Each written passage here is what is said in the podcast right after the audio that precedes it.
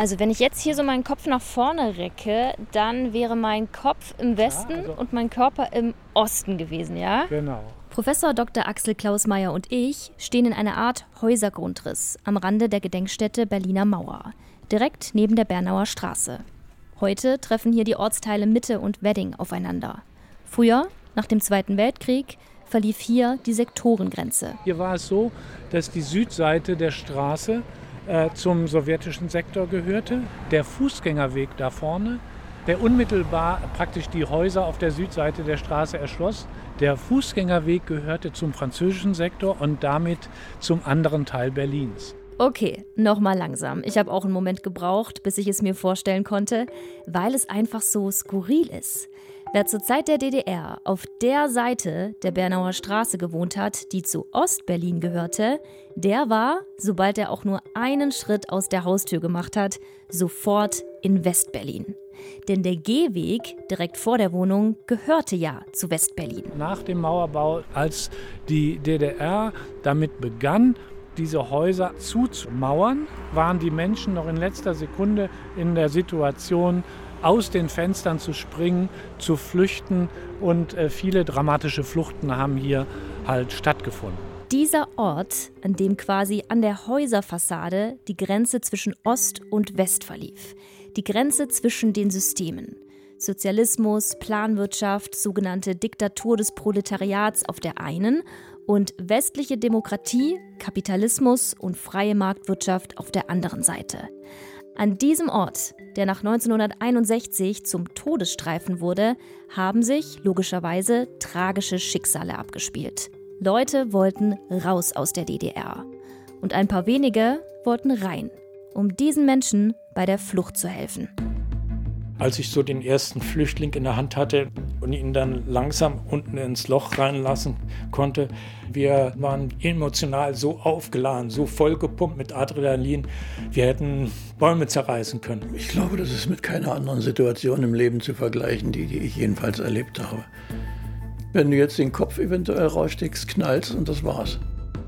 Und plötzlich kam er aber aus der Dunkelheit gesprungen in großen Sätzen schrie ganz laut Gefahr, Gefahr. Alles zurück, alles zurück, wir sind entdeckt. Dann fielen plötzlich Schüsse. Ich wusste ja überhaupt nicht, was los ist. Wir waren die Mörder. Punkt.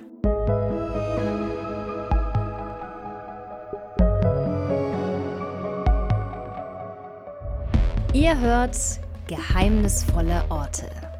Ein Podcast vom RBB. Und ich bin Henrike Möller. Bernauer Straße 11. So lautet sie also, ihre neue Adresse. Elke Rosin steht mit ihrer kleinen Schwester und ihren Eltern vor einem hübschen, mehrstöckigen Haus.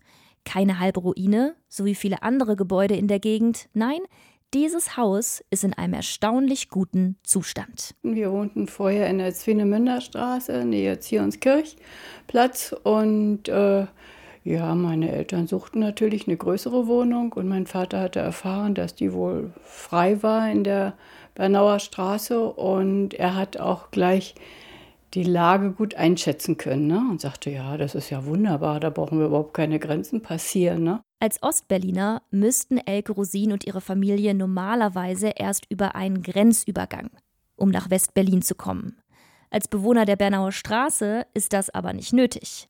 Westberlin liegt direkt vor der Haustür. Was für ein Privileg das ist, wird Elke Rosin erst allmählich bewusst. Es sind die 50er Jahre und Elke Rosin noch ein Kind. Es gab schon so mal Freunde oder Bekannte und Verwandte, die sagten, ja, bring uns doch mal dies oder mal jenes. Gott, ob es nun Perlungsstrümpfe oder Schokolade oder hm, ein kleines Heftchen oder so ein Mickey Maus Heftchen oder sowas war. Solange Elke Rosin sich in Westberlin aufhält, muss sie keine Grenzkontrollen befürchten. Um die heimlich gekauften Waren ihren Freunden zu übergeben, muss sie sie aber natürlich nach Ostberlin bringen.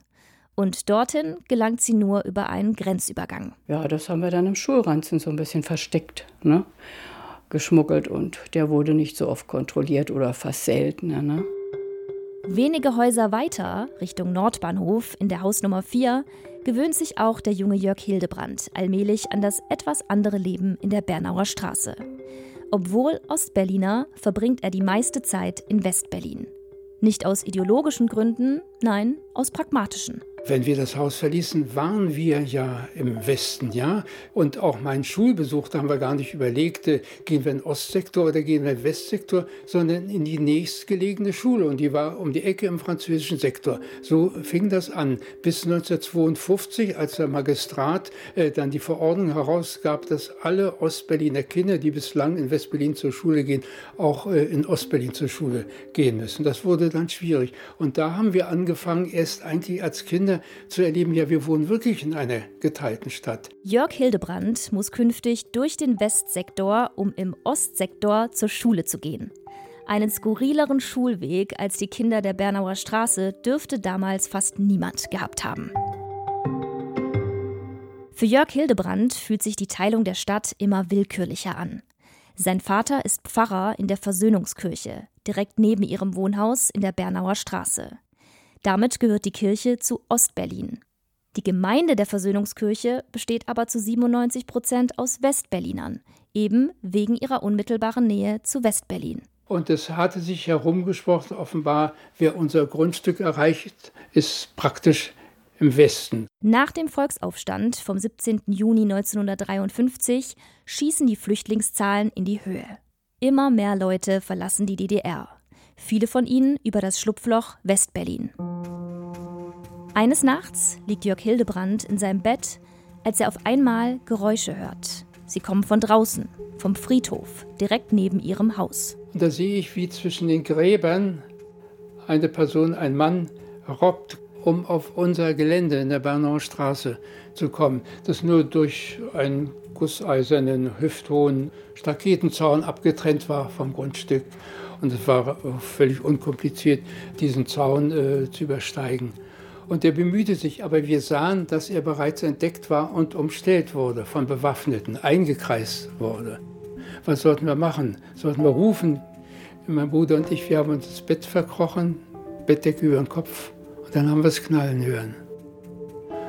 Und dann haben wir gesehen, wie da ein lebloser Mann, ob er nur wirklich tot war, weiß ich nicht, aber wie er denn weggeschleift wurde. Und das erleben zu müssen, wie alt war ich da? 53, 14 Jahre war ich alt. Dass ein Mensch, der wirklich nur seine Freiheit suchte, dass der abgeknallt und weggeschleift wird wie ein totes Vieh, wie, wie ein Kaninchen. Ganz, ganz schlimm. Es ist der 13. August 1961, ein Sonntag. Elke Rosin, inzwischen 16 Jahre alt, ist mit ihrer Familie in ihrer Datsche am Rande der Stadt und genießt die Sommerferien. Es ist früh am Morgen. Elke Rosin und ihre Schwester schlafen noch. Da werden sie plötzlich von ihrem aufgebrachten Vater geweckt. Ihr müsst jetzt sofort aufstehen. Im Radio haben wir gehört, es wurde über Nacht äh, wurden die Grenzen geschlossen und da ist ja muss ja jetzt ein großer Aufstand sein. Also ich bin ganz unruhig. Sofort müssen wir jetzt nach Berlin reinfahren. Wenig später sitzt die Familie in der U-Bahn Richtung Bernauer Straße. Doch so weit kommen sie erst gar nicht. Eine Station vor ihrem Ziel hält die U-Bahn auf einmal an. Endstation. Alle aussteigen. Da standen ja auch schon lauter Soldaten oder Fupos und die haben da schon so ein bisschen Kilometer vorher eine Grenze gezogen, damit nicht so ein Menschenauflauf dann direkt an der Bernauer Straße war. Und wir wohnten ja da so Ecke Strelitzer und da war schon Stacheldraht gelegt. Und ja, dann konnten wir uns aber ausweisen. Wir mussten ja in unser Haus und ein kleines Schlupfloch war da am Stacheldraht, nicht, damit wir da durch konnten. Elke Rosin ist irritiert. Wie sollen sie denn in Zukunft ihre Freunde besuchen? Wird man sie durch das Stacheldrahtschlupfloch lassen? Wieder zurück in ihrer Wohnung in der Bernauer Straße 11 stellt sich eine seltsame Unruhe ein. Auf dem Gehweg direkt vor dem Haus versammeln sich von Tag zu Tag mehr Menschen. Journalisten, Neugierige, Westberliner.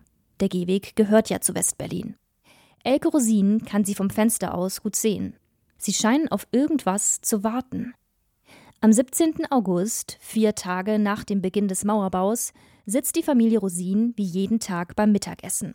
Auf einmal werden die Eltern ernst dass wir unsere paar Sachen, die uns wichtig sind, zusammensuchen sollten. Wir würden äh, unsere Wohnung, also die DDR, verlassen. Das war schon, ja, es war schon eine sehr seltsame Situation für uns, so plötzlich ad hoc die Wohnung verlassen zu müssen. Die haben uns nichts davon erzählt. Ja, hätte ich ja irgendwie jemandem erzählen können. Oder gerade meine Schwester, die vier Jahre jünger war, ne, die hätte ihren Spielkameraden vielleicht erzählt, ja, also morgen gehen wir in den Westen. Wäre ja lebensgefährlich gewesen. Elke Rosin eilt in ihr Zimmer. Was soll sie mitnehmen? Was ist ihr wichtig? Und was wird sie in ihrem neuen Leben überhaupt brauchen? Unentschlossen lässt sie ihren Blick von Gegenstand zu Gegenstand wandern, bis er an einem Stapel Postkarten hängen bleibt von ihrem Großonkel. Der hatte auf, auf einer Schiffsroute gearbeitet und hat uns immer Postkarten aus aller Welt geschickt. Ach, das fand ich so faszinierend. Gefrorene Niagara-Fälle, Hahnkämpfe auf den Philippinen. Die habe ich mitgenommen. Und natürlich meinen Wellensittich, mein Vogel. Der hieß Pfiffi. Das hat er auch immer gerufen. Dann geht es los. Elke Rosins Vater gibt das Kommando. Die jüngste Tochter und die Großmutter, die inzwischen bei den Rosins lebt, verlassen als erstes die Wohnung. Elke Rosin und ihre Mutter sollen sich unter das Fenster der Hochparterrewohnung stellen und Koffer und Vogelkäfig entgegennehmen, die der Vater aus dem Fenster reicht. Diese Situation, die war schon sehr aufregend. Vor allem, weil ich ja hörte, dass Nachbarn aus den aus den Nachbarhäusern schon gerufen hatten, beeilen Sie sich, machen Sie, dass Sie rauskommen, die Fopos kommen. Kurze Zeit später stürmen Volkspolizisten die Häuser in der Bernauer Straße. Sie nageln die Haustüren zu und bringen provisorische Eingänge auf der Ostseite an. Niemand soll mehr so einfach in den Westen spazieren können. Hätten Elke Rosins Eltern nur wenige Stunden später flüchten wollen, sagen wir abends statt mittags, in der Dunkelheit, wäre ja naheliegend gewesen, es wäre nicht mehr gegangen. Zumindest nicht durch die Haustür. Ich weiß von vielen, äh, die natürlich geflüchtet sind, also beispielsweise mein Schwager, der aus der Bernauer Straße 10, aus dem ersten Stockwerk mit seiner Frau äh, Wäscheleine ans Fensterkreuz und dann im Wortsinn abgeseilt in den äh, Westen gegangen ist. Wer sich nicht abseilen will, springt. Mit Hilfe der Westberliner Feuerwehr.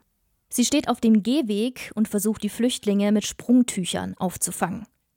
Am 22. August passiert es dann. Eine 58-jährige Frau namens Ida Siegmann klettert eilig auf den Fenstersims ihrer Wohnung in der dritten Etage. Es ist früh am Morgen. Erst wirft sie ihre Habseligkeiten runter, dann springt sie hinterher. Die Westberliner Feuerwehr bemerkt ihren Sprung zu spät. Als sie das Sprungtuch in ihre Richtung ziehen, ist sie längst unten angekommen, schwer verletzt. Auf dem Weg ins Krankenhaus stirbt Ida Siegmann. Sie ist die erste Mauertote.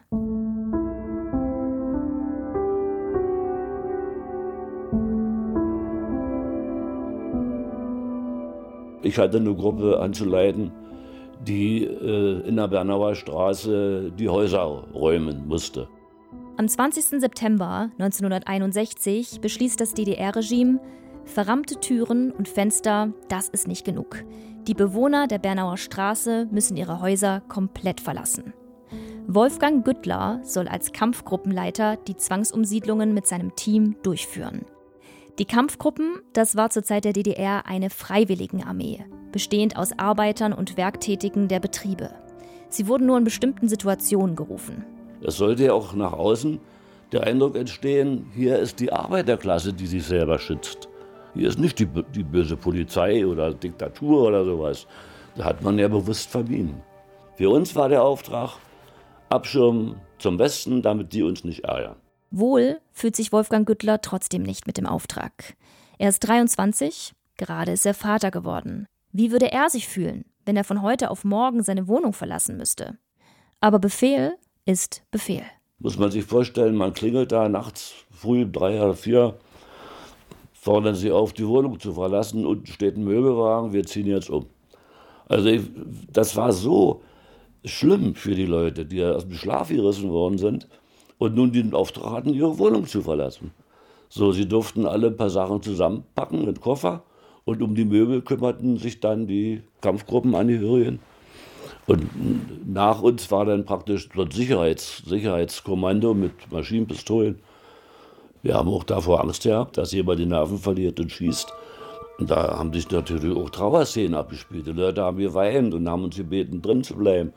Da mussten wir immer wieder mal erklären, dass es dem nicht geht. Wir sollten höflich, aber bestimmt auftreten. Es musste schon ein bisschen Ausstrahlung da sein. Aber uns selber war ja nicht gerade wohl zugute. Äh, immer wieder nächste Etage, nächste Etage und alle raus, alle raus. Dann die Möbel geschnappt und runtergetragen. Also ich möchte sowas nicht nochmal erleben. Im Oktober 1961 muss auch die Familie Hildebrand ihr Haus in der Bernauer Straße 4 als eine der letzten verlassen. Genau wie die anderen Bewohner bekommen sie eine neue Wohnung zugeteilt in Ostberlin. Die Versöhnungskirche wird geschlossen und zugemauert. Und als wir dann am 26. Oktober raus mussten und ich da die, die ganze Stasi wimmeln sah auf dem Gelände und, und die Bewaffneten und äh, also da war ich so zornig, da bin ich dann hoch auf den Turm und äh, habe die Uhren rundherum auf fünf vor zwölf gestellt. Über 2500 Menschen müssen damals ihre Wohnungen verlassen. Kurz darauf werden die Häuser abgerissen. Eine komplette Straße verschwindet und mit ihr ihre Bewohner. Die Bernauer Straße wird zum Todesstreifen. Ihn überwinden unmöglich oder etwa nicht. Hier in der Bernauer Straße waren mindestens elf nachweisbare Tunnel. Die Tunnel sind hier markiert im Gras. Da sind immer so äh, Platten eingelassen in den Boden, dass man genau nachvollziehen kann, wo die Fluchttunnel verlaufen sind. Man kann da also, so wie ich jetzt hier direkt einmal rüberlaufen. Ist der Tunnel unter uns noch da oder ist der zugeschüttet? Nein, die sind alle zugeschüttet worden. Nachdem der Tunnel aufgeflogen war, äh, sind die von der Stasi verfüllt worden. Sind denn die Tunnel alle vom Westen ausgegraben worden? Ja, bis auf einer, an dem kommen wir jetzt gleich vorbei. Nachdem also äh, hier Tunnel aufgefallen worden, entdeckt worden, mhm. hat die Stasi nun begonnen, quer durch den Grenzstreifen zu buddeln, in der Hoffnung, auf weitere Tunnel zu stoßen und mhm. damit weitere Tunnel hochgehen zu lassen. Wenn ich mir so vorstelle, dass wirklich unter mir, wo ich jetzt laufe, damals die Leute durchgerobbt, durchgekrochen sind, also dass es überhaupt ja, gelungen ist. Es ist ein riesiges, ein, ein, eine unglaubliche Leistung von Freiwilligen, meist von Studenten damals, die auch eine Geschichte hatten. Viele von denen waren, kamen aus dem Osten, waren dann in West-Berlin, haben in West-Berlin studiert und wollten nach der Teilung ja, Familienangehörige, Freunde oder auch einfach Fluchthilfe machen. Und es ist vor allem ein unglaubliches Risiko gewesen. Einer dieser Studenten ist Hubert Holbein.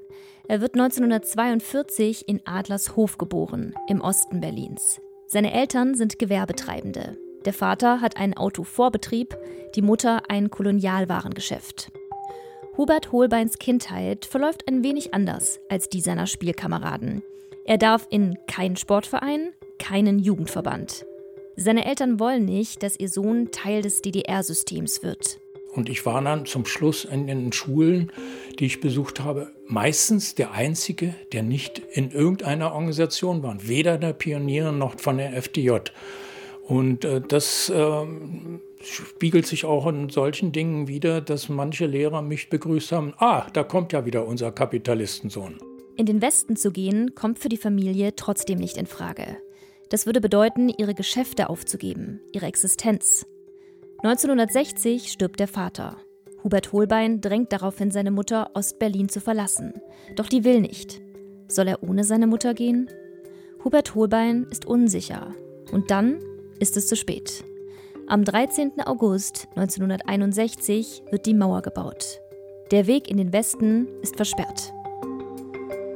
Und dann habe ich für mich selber beschlossen, also unter diesem System möchte ich nicht weiterleben und äh, habe danach nach anderen Möglichkeiten gesucht. Ich war seinerzeit sportlich topfit und tauchte auch schon seinerzeit auch mit Freunden zusammen und habe dort Mitstreiter gefunden. Wir waren zu viert und sagten, wir trainieren jetzt, um in irgendeinem Grenzgewässer dann nach dem Westen zu tauchen, zu schwimmen und da haben wir eine Stelle auch ausfindig gemacht. Das war die Stelle in Potsdam am Jungfernsee vom Sizilienhof.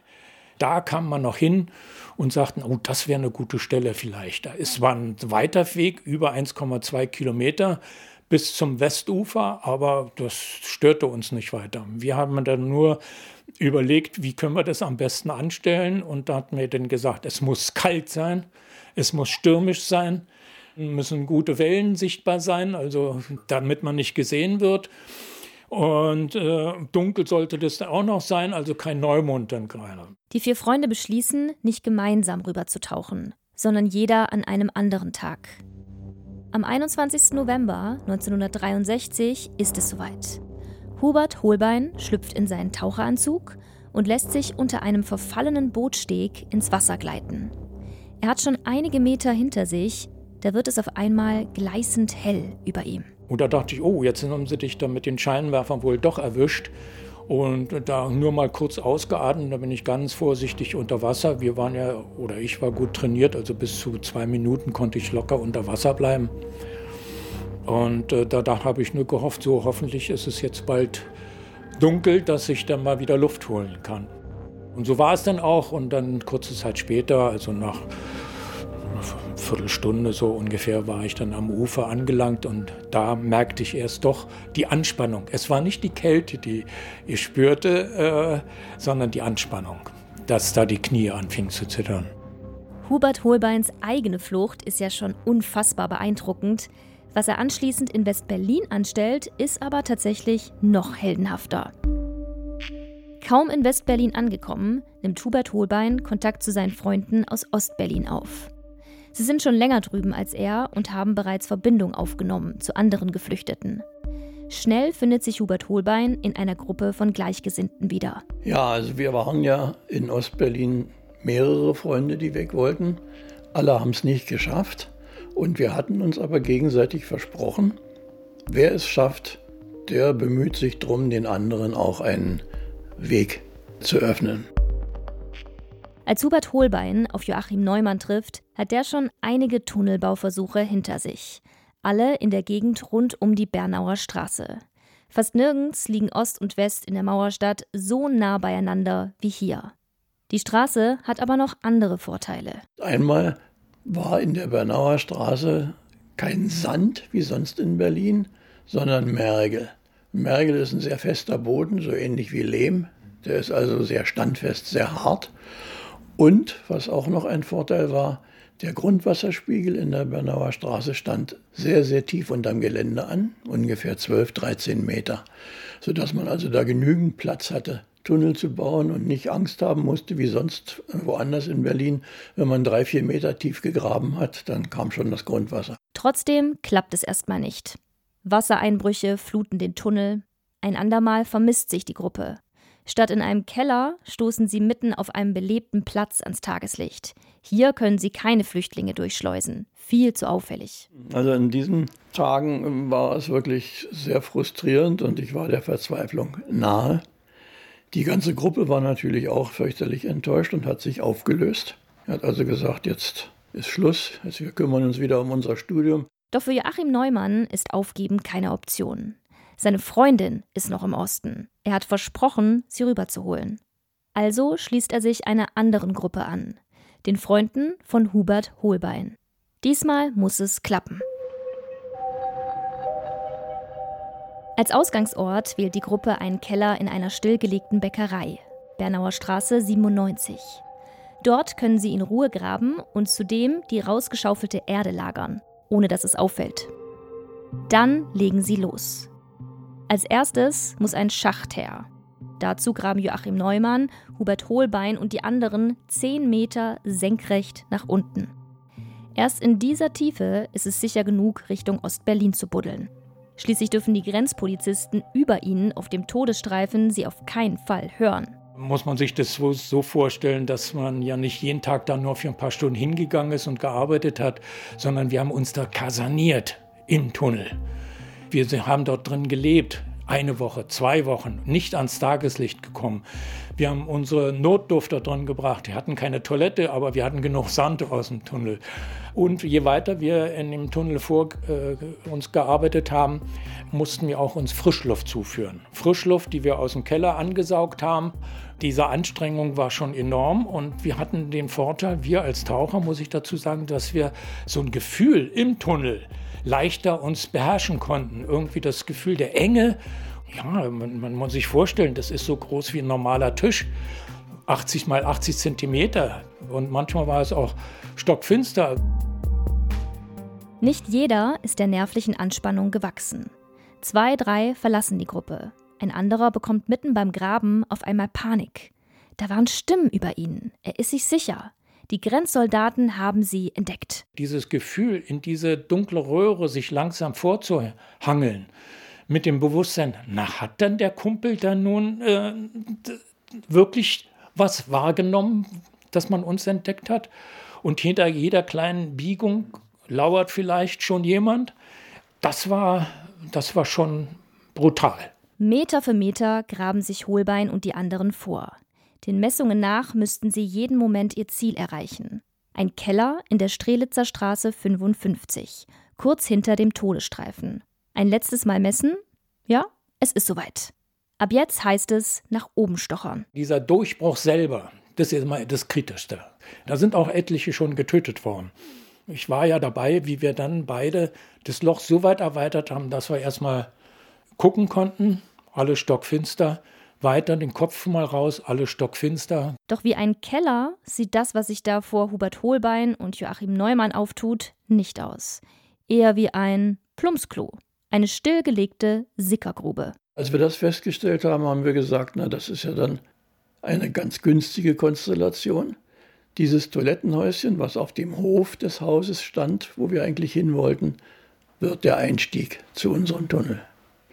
Und wir beschlossen also dann, am nächsten Tag öffnen wir den Tunnel endgültig und die Fluchtaktion kann starten. Die Gruppe trommelt ihre Kuriere zusammen. Kuriere, das sind diejenigen der Gruppe, die sich frei zwischen West- und Ostberlin bewegen können, weil sie entweder einen westdeutschen oder einen ausländischen Pass haben. Sie sollen den Fluchtwilligen Bescheid geben. Morgen Abend, Strelitzer Straße 55, 20 Uhr. Dann ist der Moment gekommen. Und einer von uns, äh, der hat die äh, Leute dann gleich an einem Hauseingang in Empfang genommen. Das Losungswort mussten sie parat hatten und das war Tokio in dem Fall. Und hat sie dann in den Hof geleitet. Dort stand unser zweiter Mann, der hat das beobachtet, was äh, dort äh, auch im Haus noch so vor sich geht. Und Achim Neumann und ich, wir standen hinten am Eingang an diesem besagten Toilettenhäuschen. Und dieses war ein, ein sehr schönes, erhabenes Gefühl, als ich so den ersten Flüchtling in der Hand hatte und ihn dann langsam unten ins Loch reinlassen konnte. Emotional so aufgeladen, so vollgepumpt mit Adrenalin, wir hätten Bäume zerreißen können. Andererseits, wir mussten ja auch das Rückfeld immer wieder beobachten. Nicht, dass die Grenzsoldaten uns entdeckten. Und da, da waren die Nerven so angespannt, dass wir wirklich, wenn die Blätter vom Baum fielen, das hörten wir jedes Rascheln, jedes kleine Geräusch, wenn da eine Maus oder sonst was, das haben wir registriert. Also das war von, von den Haarspitzen bis hin zu Fußspitzen waren wir äh, angespannt. Nervös ist die Gruppe noch aus einem anderen Grund. Was ist, wenn einer der Fluchtwilligen Panik bekommt? Denn dass sie durch einen Tunnel kriechen müssen, haben die Kuriere ihnen vorab nicht gesagt. Und der eine oder andere Flüchtling hat auch gesagt, wenn ich das gewusst hätte im Vorfeld, hätte ich das nie gemacht, weil ich Angst, ja, zu viel Angst gehabt hätte, da in so eine Röhre reinzukrauchen. Eine junge Frau nähert sich dem Eingang zum Tunnel. Sie zittert. Neben ihr ein Fluchthelfer. Sie kommen auf Joachim Neumann zu. Er solle auf sie aufpassen, sagt er. Sie sei extrem nervös. Joachim Neumann mustert die Frau und erkennt sie. Es ist seine Freundin. Die Kuriere haben sie tatsächlich erreicht. Die Freude, da ist sie. Dann die Angst, wenn jetzt was schief geht, das wäre nun der allerungünstigste Moment. Du hast keine Zeit, äh, jetzt lange in der Umarmung zu verharren. Sie sagte, was machst du hier, um Gottes Willen? Äh, wenn die dich kriegen, komm mit. Und ich sagte, das geht auf gar keinen Fall, ich komme aber gleich nach. Neumanns Arbeit ist noch nicht getan. Eine nach dem anderen hilft er in den Tunnel. Nur eine Person fehlt noch. Wo bleibt Hubert Holbeins Mutter? Sie sollte eigentlich unter den Fluchtwilligen sein. Und irgendwann, ein paar Minuten, na, weiß ich nicht, Viertelstunde, keine Ahnung mehr, kam meine Mutter. Und meine Mutter kam auf uns zu Ich sah nur äh, ganz kreidebleich. Ich habe sie runtergelassen und sagte dann zum Achim, der nehme mich an, und jetzt hast du deine Freundin und ich habe meine Mutter. 28 Menschen krabbeln an diesem Abend unter der Bernauer Straße hindurch in die Freiheit. Auf der Westseite wartet ein VW-Bus auf sie, der sie zu einer Flüchtlingsunterkunft bringt, in den Grunewald. Eigentlich könnte diese unglaubliche Fluchtgeschichte hier zu Ende sein. Vielleicht hätten Hohlbein und Neumann sie besser zu diesem Zeitpunkt beendet. Aber hinterher ist man immer schlauer. Für den nächsten Abend planen die vier Fluchthelfer eine weitere Fluchtaktion. Es sind noch längst nicht alle Freunde und Verwandte im Westen. Der Tunnel hat sich als sicher erwiesen. Warum nicht weiter nutzen? Wieder läuft alles reibungslos. Diesmal sind es sogar 29 Fluchtwillige, die durch den Tunnel kriechen. Um kurz vor Mitternacht, Hohlbein, Neumann und die anderen beiden sind gerade dabei, alles zusammenzupacken, da stehen auf einmal zwei Männer vor dem Haus in der Strelitzer Straße 55. Ob sie auch durch den Tunnel fliehen dürften, flehen sie die Fluchthelfer an. Sie hätten von der Aktion mitbekommen. Ein Freund von ihnen hätte ebenfalls Interesse. Sie würden ihn eben holen gehen, wenn das okay wäre. Was machen wir? Dann haben wir uns kurz beratschlagt und gesagt, okay, dann warten wir jetzt noch mal ein bisschen. Joachim Neumann ist nicht wohl bei der Sache. Er schlägt vor, sich wenigstens vor dem Toilettenhäuschen zu positionieren. Sicher ist sicher. Wenn wir hören, da kommt ein Trupp Grenzsoldaten in den Hausflur, dann springen wir ins Loch und sind weg, bevor die überhaupt wissen, wo wir sind. Ja, so hatten wir das also uns ausgedacht. Dann ging mein Freund nach vorne in, wieder zum Flur, um den dort noch befindlichen Mann zu informieren, er solle auch zurück ans Toilettenhäuschen kommen. Und plötzlich kam er aber aus der Dunkelheit gesprungen in großen Sätzen, schrie ganz laut, Gefahr, Gefahr. Alles zurück, alles zurück, wir sind entdeckt. Jetzt war aber noch der, unser vierter Mann war im Hof. Der ist dann auch zum Tunnel gerannt und hat dann beim Laufen auf die Soldaten dort geschossen. Eigentlich geschossen, nicht gezielt. Kann man nicht, wenn man da lang läuft. Man kann nicht gezielt schießen. Eigentlich wollte er nur zeigen, Entschuldigung, geht in Deckung.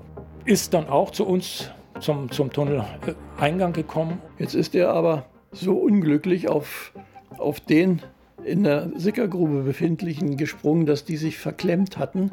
Der Einstieg in den Tunnel war ja nur ein ganz kleines Loch und ich sprang jetzt noch oben drauf und wir steckten fest. Und dann sprang noch einer auf mich drauf, das war unser vierter Mann.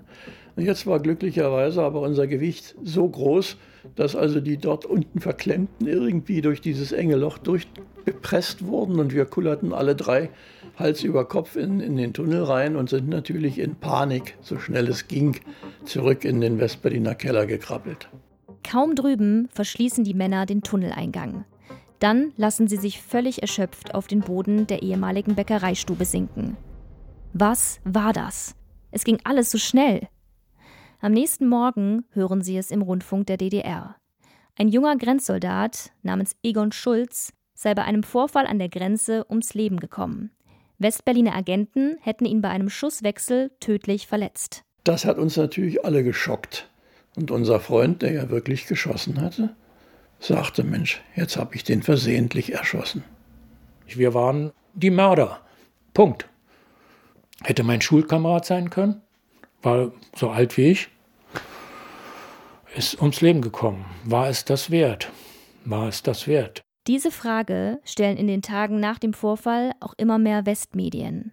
Fluchthilfe, eigentlich ein ehrenwertes Unterfangen, aber wenn Menschen dabei sterben, das geht ja doch zu weit. Also das kann man ja doch nicht machen.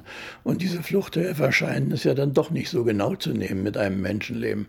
Also das Image der Tunnelgräber äh, litt schon schwer darunter und die gesamte öffentliche Meinung schwenkte etwas in eine andere Richtung, äh, was ja sicherlich von der DDR beabsichtigt worden war. Die DDR feiert Egon Schulz als Held und Märtyrer. Er bekommt ein Staatsbegräbnis, Schulen werden nach ihm benannt, Straßen. Hubert Holbein überlegt, was ist, wenn jemand seinen Tod rächen will? Auf einmal hat er Angst. Angst um sein Leben. Hat ihn da nicht gerade jemand heimlich an der Uni fotografiert? Hubert Holbein hat immer öfter das Gefühl, verfolgt zu werden. Sein Freund, der geschossen hat, stürzt sich in Alkohol. Bis zu seinem Lebensende wird er sich nicht verzeihen, was er getan hat. 1992 stirbt er, ohne je zu erfahren, was wirklich passiert ist. Er, der vermeintliche Todesschütze, ist unschuldig. Die Wahrheit kam erst richtig ans Licht äh, nach dem Fall der Mauer. Nach dem Fall der Mauer sind Stasi-Akten zugänglich gewesen, der Obduktionsbericht. Und daraus ging dann eindeutig hervor, dass der Egon Schulz durch die Schüsse seines eigenen Kameraden tödlich verletzt wurde. Ein Unfall. Das ist das Ergebnis des Obduktionsberichtes von 1964. Egon Schulz wurde im Streufeuer von einem anderen Grenzpolizisten erschossen. Keine sonderlich glorreiche Geschichte aus DDR-Regimesicht, also kreiert sie eine Propagandalüge. Eine Lüge, mit der Hubert Holbein und die anderen Fluchthelfer 30 Jahre lang leben. 30 Jahre lang glauben sie, einen Menschen auf dem Gewissen zu haben. Als Hubert Holbein die Wahrheit endlich erfährt, kann er es kaum glauben. Ach, das war ein schönes Erlebnis. Doch, das muss ich schon sagen. Es war irgendwie, Mensch, war wir doch die bessere.